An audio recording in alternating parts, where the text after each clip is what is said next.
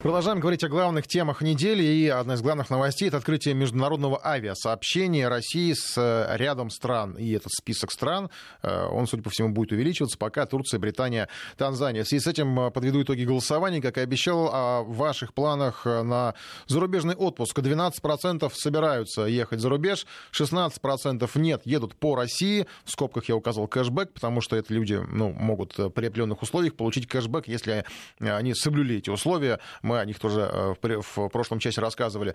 6% уже были в отпуске, успели, несмотря на все ограничения, э, и 67% никуда не едет. Судя по сообщениям, которые нам приходили, причины, как я и говорил, могут быть разные. Это и финансовые, потому что коронавирус бесследно для кошелька, безусловно, не прошел, э, и в том числе еще и карантинные соображения, потому что многие люди просто еще опасаются куда-либо ехать, не только по зарубежным направлениям, но и в том числе и по российским.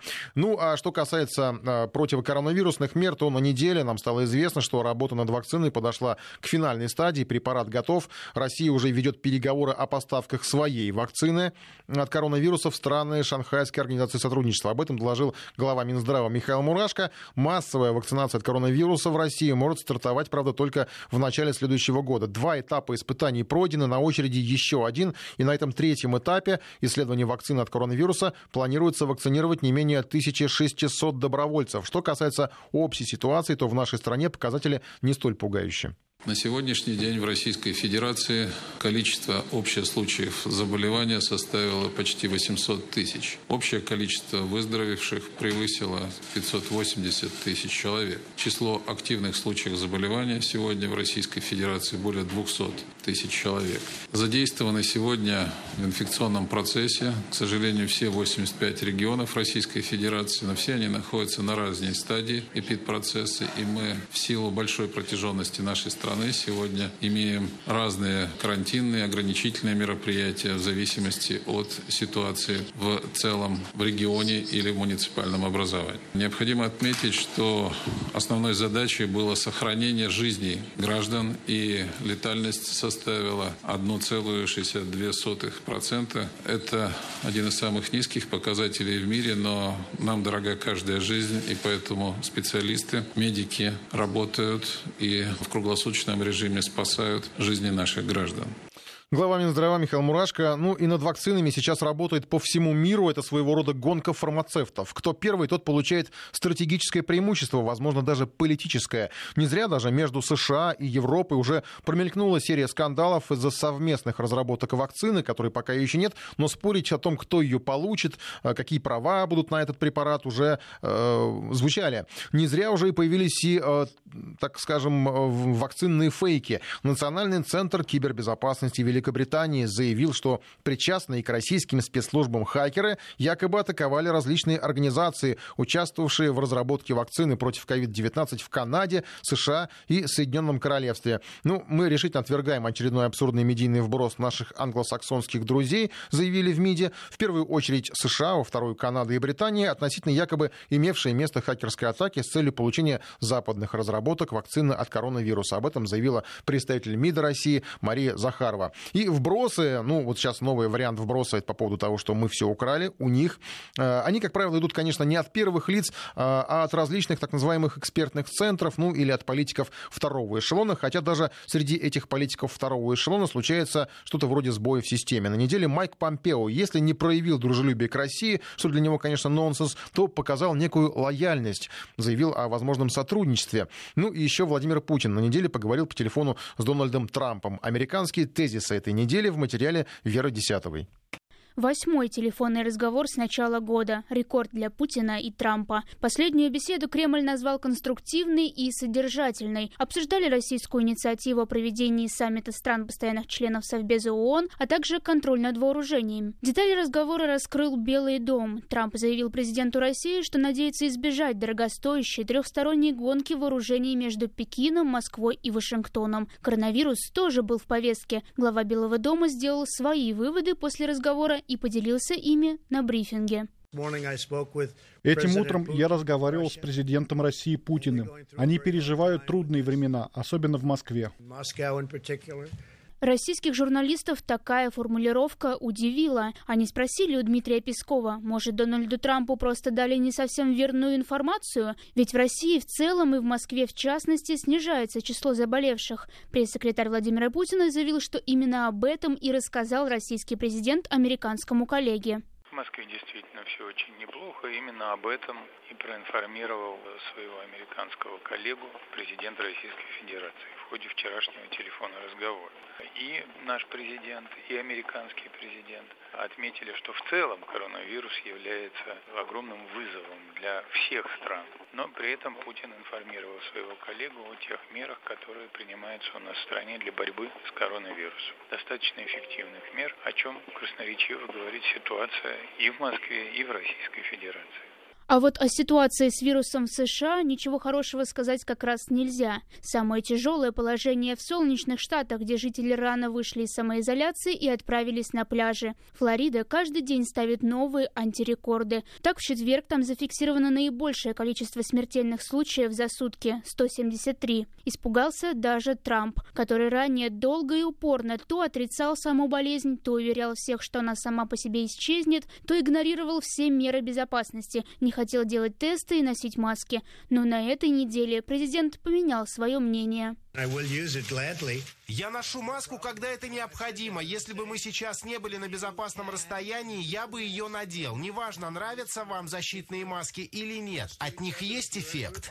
Еще неожиданнее прозвучало заявление Трампа о том, что ситуация с коронавирусом в Штатах будет ухудшаться и дальше. Ведь буквально недавно он говорил, что в сентябре школьники обязательно вернутся в классы. Он отправит туда и сына, и ничего ему не помешает. Но ситуация развивается так стремительно, что президент пошел на беспрецедентный шаг. Объявил об отмене предвыборного съезда республиканской партии в августе. Он должен был пройти как раз во Флориде. Это ключевое событие президентской гонки – выступление Трампа. Живое обращение, вероятно, заменит видеоформат. А вот первая часть этого мероприятия в Северной Каролине пока идет по плану. Там партия официально выдвинет Трампа своим кандидатом на пост президента.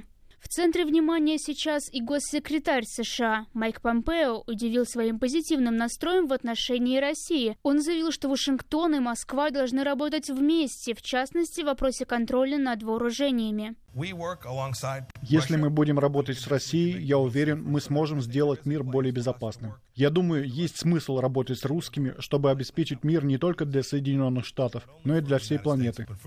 А вот Китаю от госсекретаря досталось. Помпео предложил создать новый альянс для противодействия Пекину. Он предупредил, что если свободный мир не изменит коммунистический Китай, коммунистический Китай изменит нас. По иронии судьбы, эти заявления Помпео сделал в президентской библиотеке Ричарда Никсона, первого американского президента, посетившего Китай. С него начались экономические и дипломатические отношения двух стран, которые до этого долгие годы враждовали.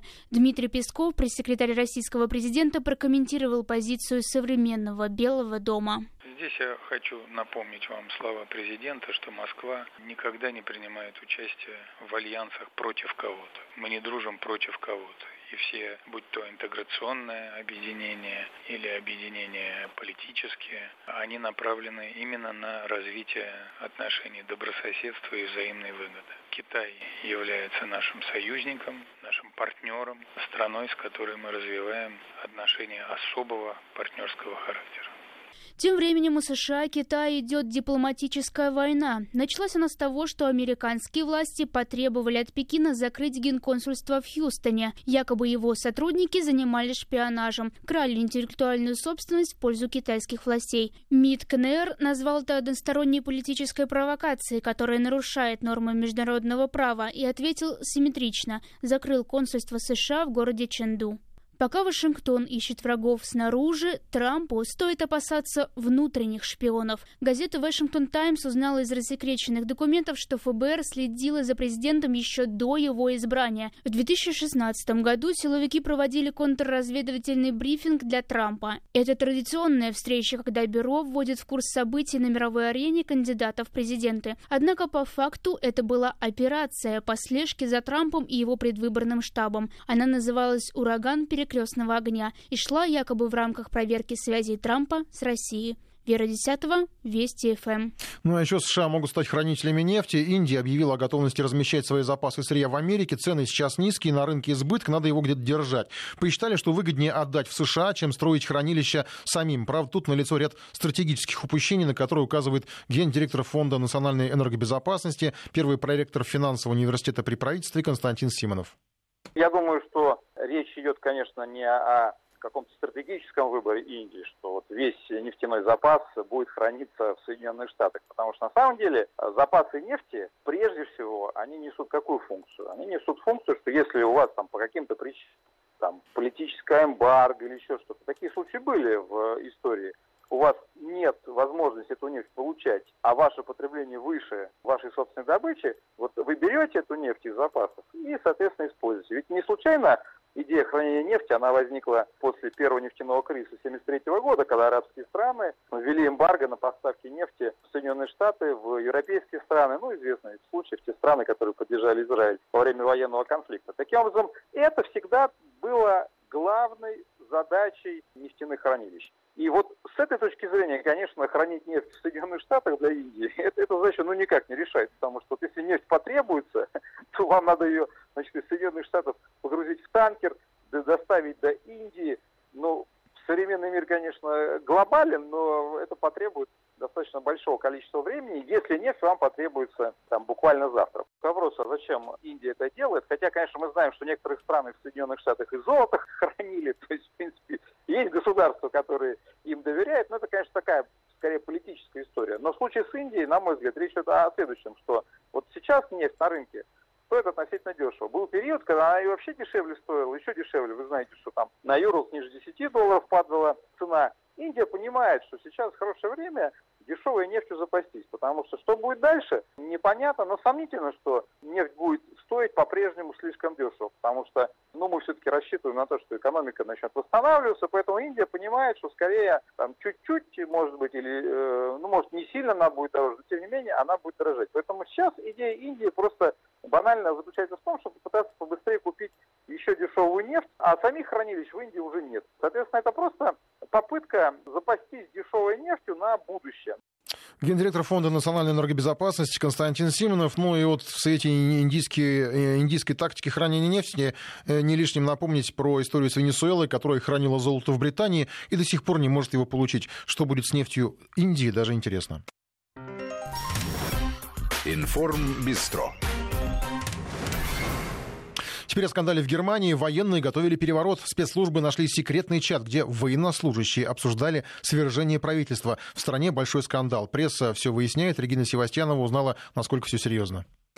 Сообщения, о которых вы упомянули, публиковались э, в чате в телеграм-канале под названием «Мы» по-немецки «ВИА». Чат был активным до конца июня 2020 года, и там действительно участники делились э, изображениями с надписью «Свободный, социальный и национальный». Они публиковали антисемитские лозунги, российские фантазии о силовой борьбе с грязными паразитами. А государство, по их мнению, должно быть упразднено, правительству предлагалось посадить под стражу. Сегодня средства массовой информации и газета «Дицайт» приводят некие выдержки из тех сообщений, которые оказались в распоряжении журналистов, и в том числе фотографии, на которых можно увидеть оружие, палатки и другие приспособления, которыми участники этого чата планировали бороться с государством. А в общей сложности в этом э, телеграм-канале состояло около 200 человек, а администратором чата была некая Марион, которая предположительно э, является сторонницей праворадикальных террористов. Она планировала нападение, эта группа планировала нападение на мечети, политиков до ареста ее членов в феврале 2020 года. Но тогда на Марион он,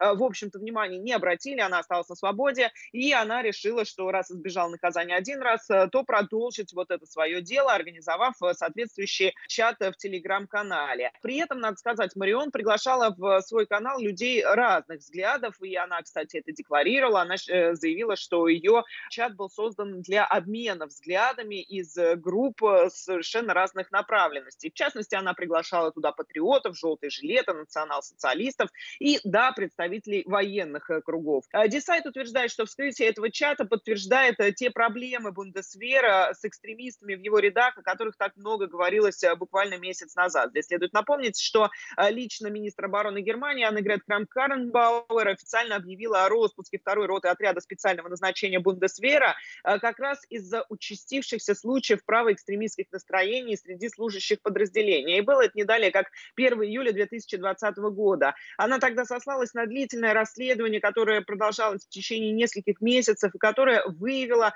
э, что э, существует э, проблема экстремистских настроений внутри вот этого конкретно подразделения Бундесвера. И даже тогда, по ее словам, следователи не смогли установить, куда были направлены, как были использованы или где хранятся 37 тысяч боеприпасов, а также 62 килограмма взрывчатки, которые тогда пропали. Сейчас журналисты делают предположение, что вполне возможно вскрытие этого канала может, собственно, и замкнуть вот эту цепочку и выявить, э, куда пропали боеприпасы, действительно ли эти люди, которые находились э, в данном чате ВИР, могут э, иметь какое-то отношение к этому похищению, если оно действительно состоялось и не было утеряно вследствие каких-то бюрократических тонкостей или неправильно сделанных заметок в документах. А, ну и да, следует также отметить, что, естественно, теперь, когда этот чат вскрыт, следственные органы проверяют как саму Марион Гэп, против нее уже открыты предследственные мероприятия, так и участников этого чата, э, которых одного за другим проверят э, на э, то, следует ли им ответить перед законом за свое утверждение, за свои приготовления, если они действительно были, и, конечно, за те декларации, которые они делали.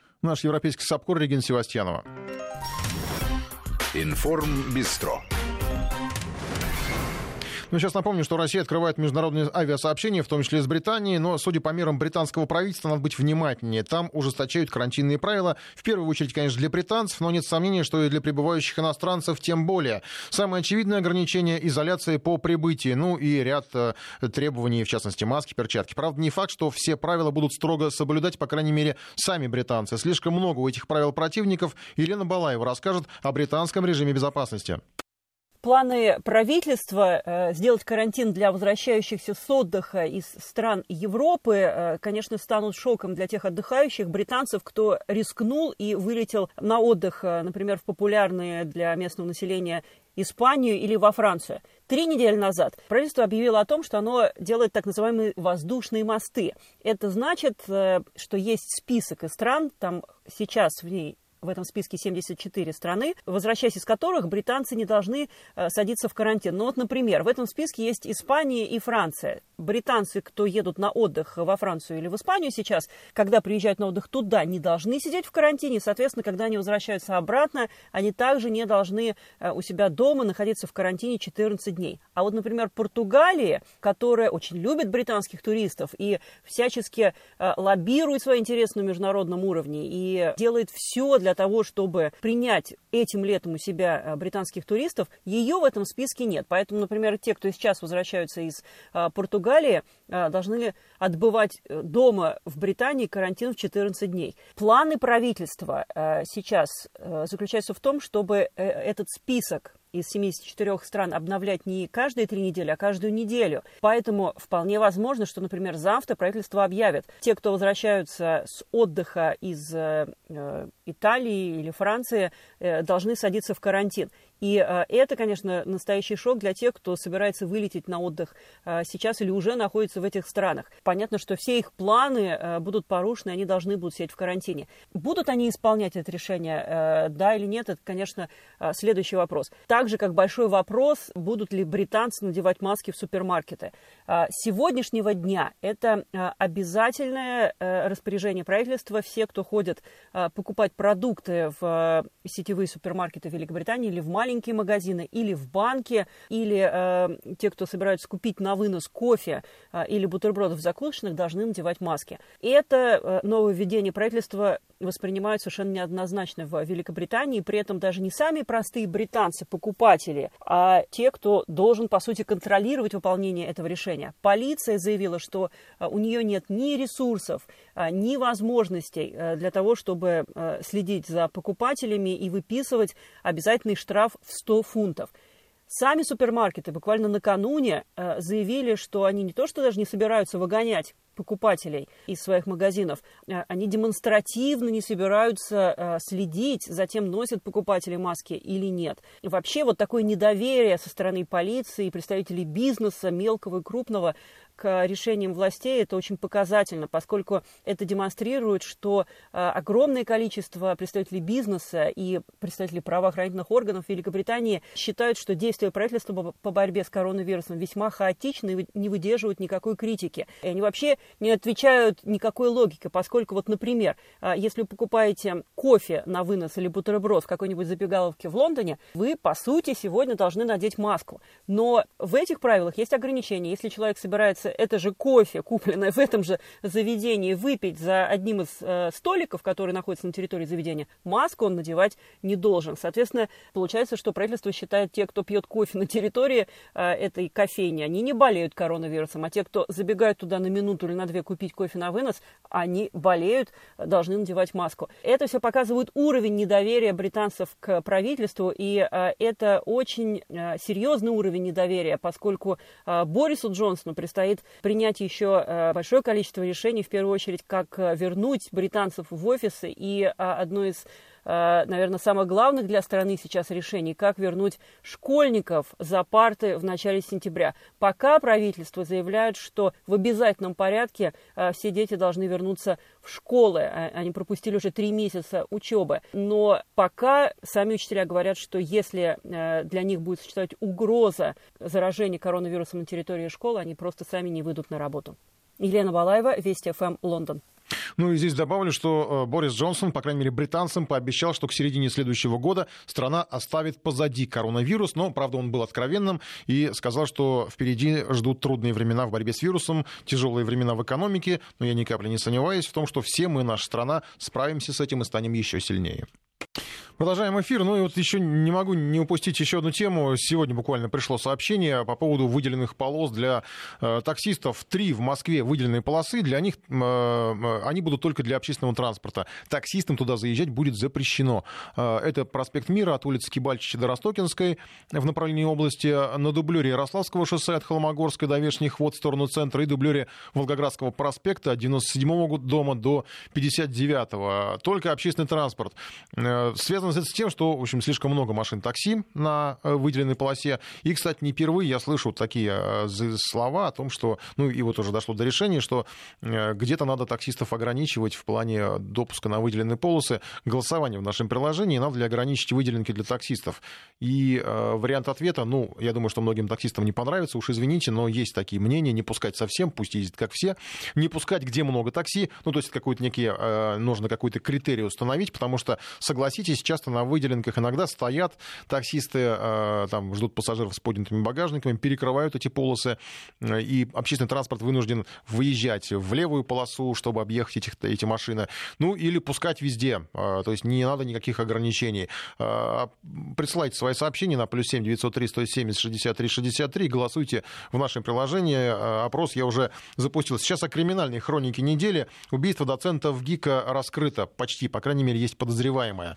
Речь об Иде Шнур, 90-летнюю женщину, нашли убитой в собственной квартире.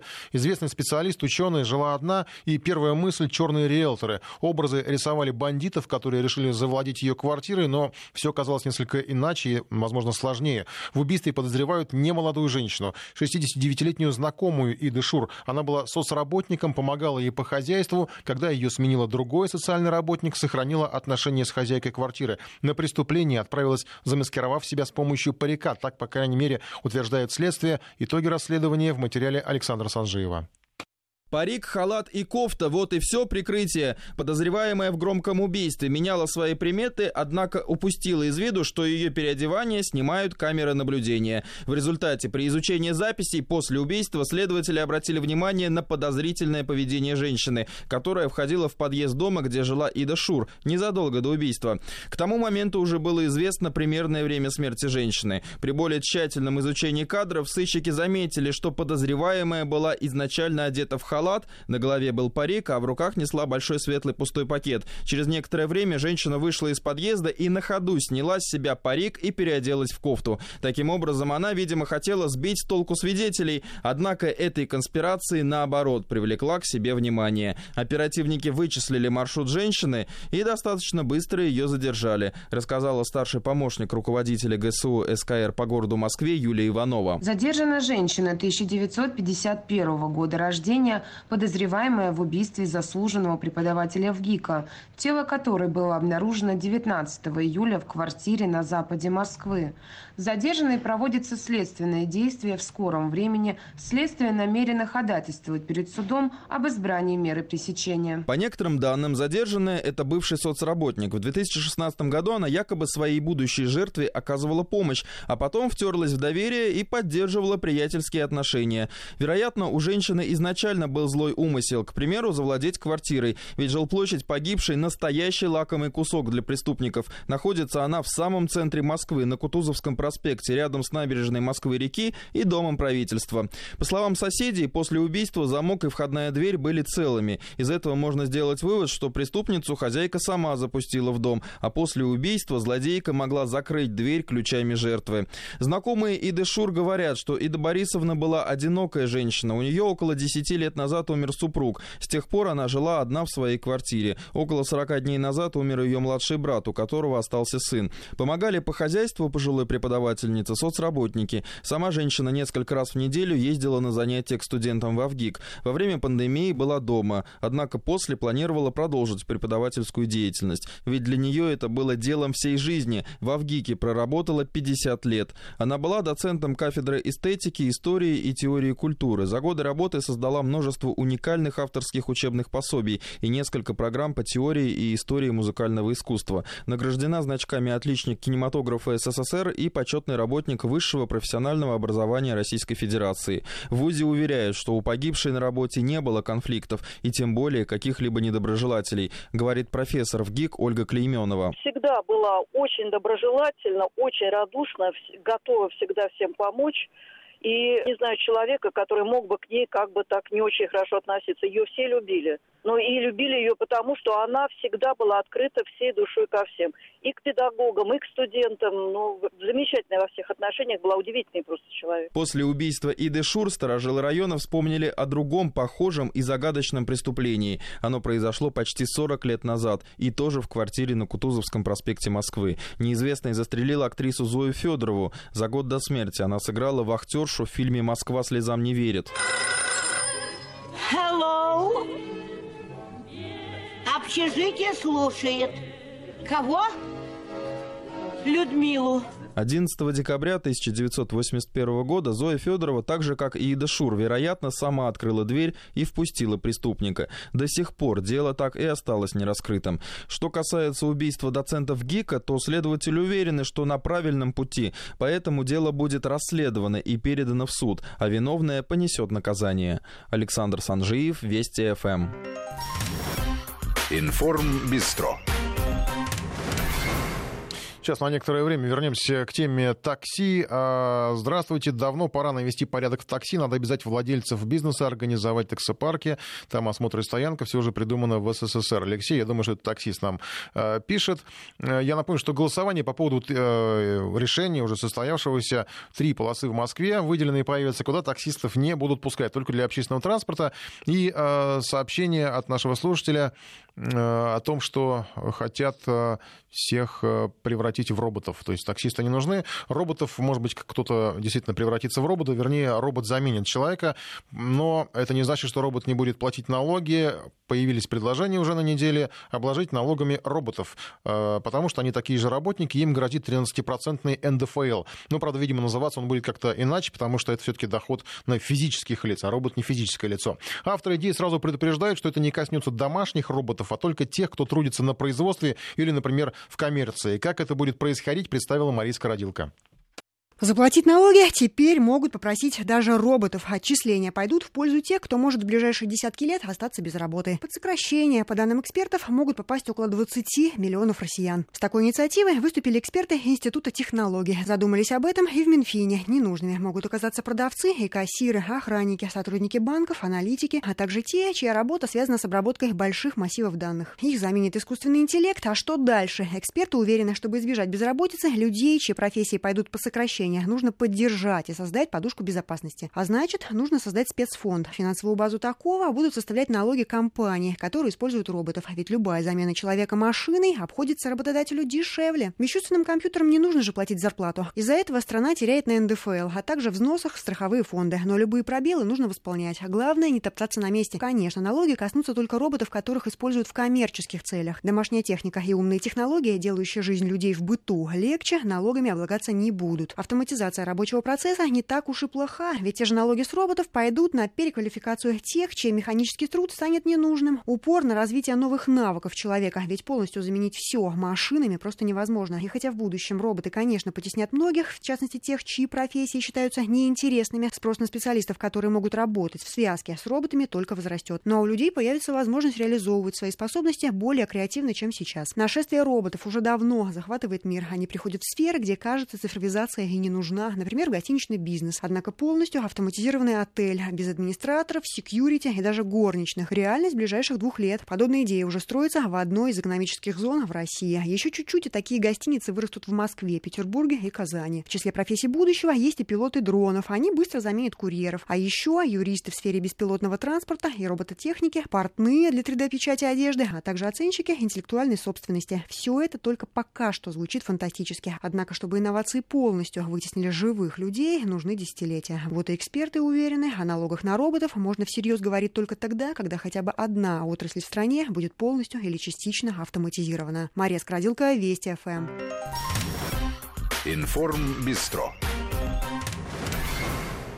Ну и что касается такси, то э, есть вот сообщение от слушателей, которые, естественно, многим это не нравится, потому что если такси общественный транспорт, почему надо ущемлять в правах пассажиров такси, что, в общем-то, логично, наверное. Э, если так присмотреться, то часто и общественный транспорт мешает таксистам, потому что те вынуждены уходить с этой выделенной полосы, и, соответственно, то же самое и такси, как я уже сказал, часто мешает общественному транспорту. Видимо, это стало мотивом э, вот, в запрета на въезд таксистов на вот эти три выделенные полосы. Правда, я сейчас почему-то почему-то вот я задумался, я не могу вспомнить, а, как обозначается выделенная полоса, на которую таксистам въезд запрещен. Потому что у нас же формально вроде бы все таксисты по выделенкам могут ездить. Э, хотя, возможно, я просто давно не освежал ПДД в памяти, поскольку ну, не являюсь таксистом.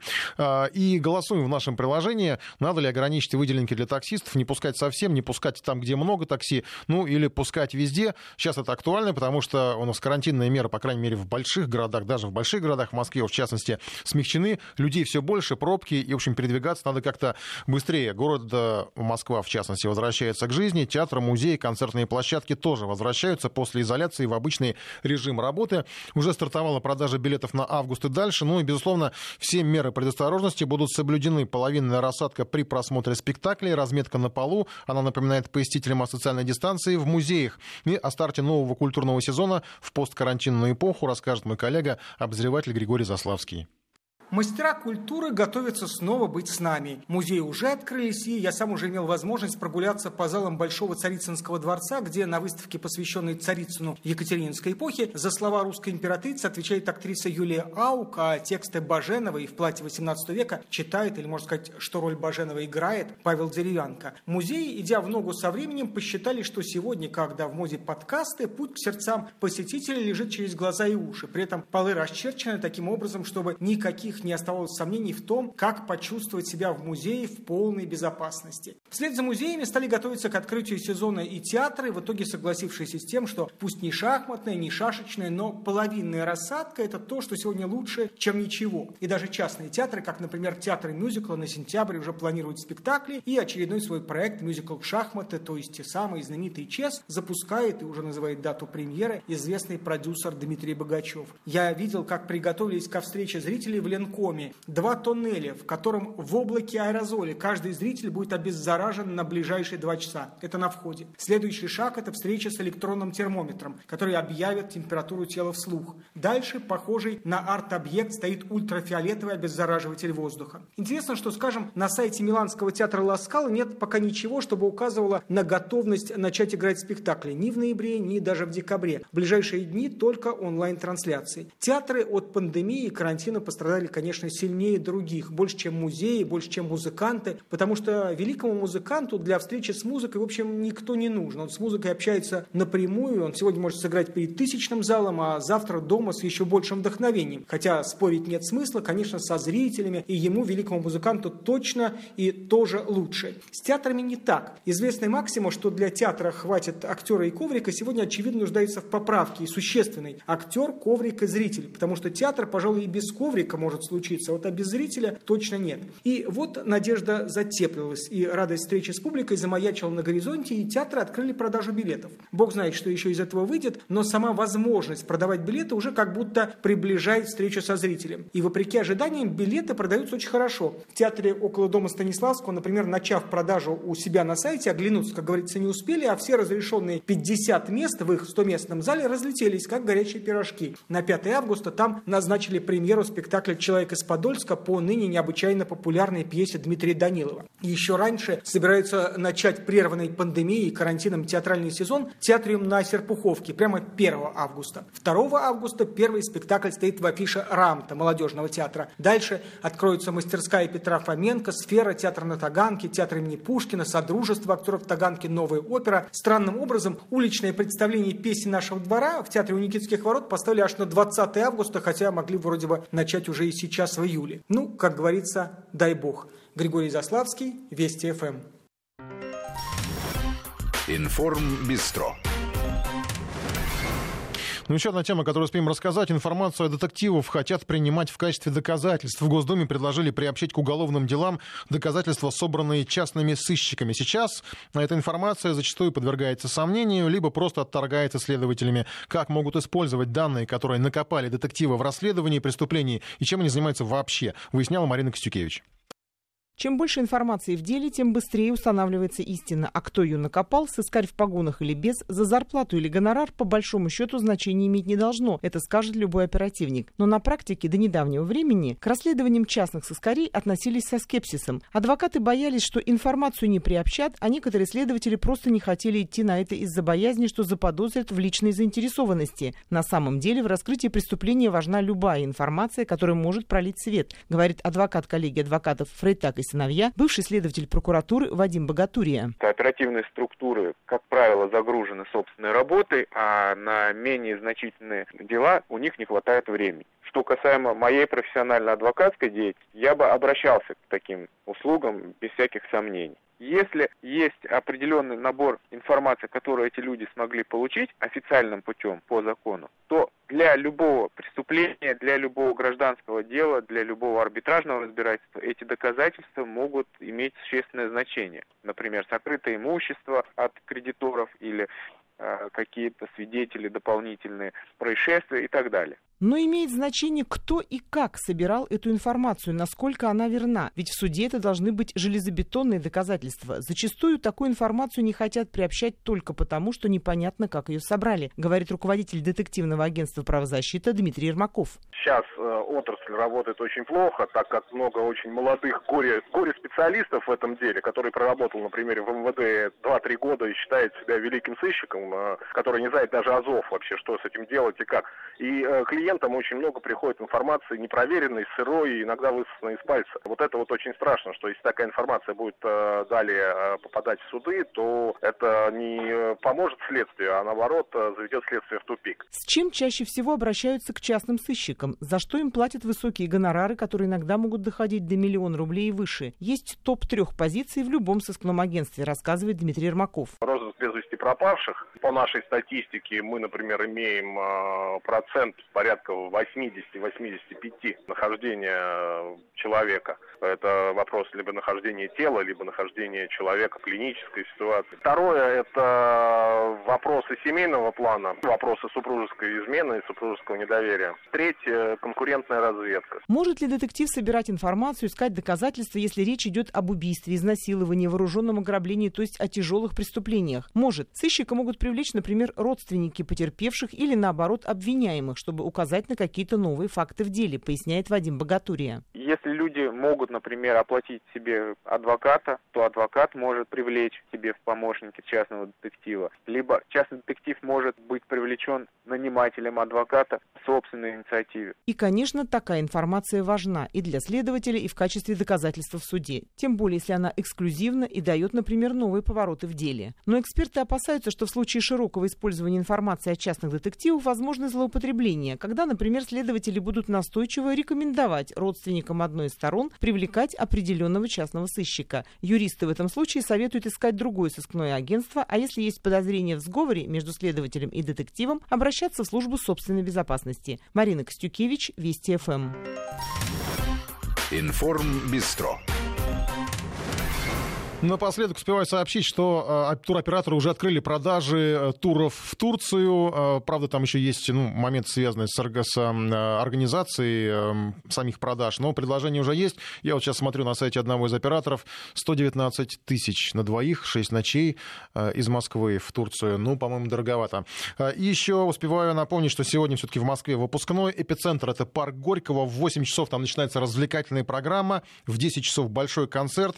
Десятки артистов выступит. В полночь будет праздничный салют. И не забывайте, уважаемые выпускники, соблюдать социальную дистанцию. Маски, санитайзеры, все для этого готово. Всем вас должны обеспечить организаторы мероприятия. Всем хороших выходных. Информбестро закрывается до следующей пятницы.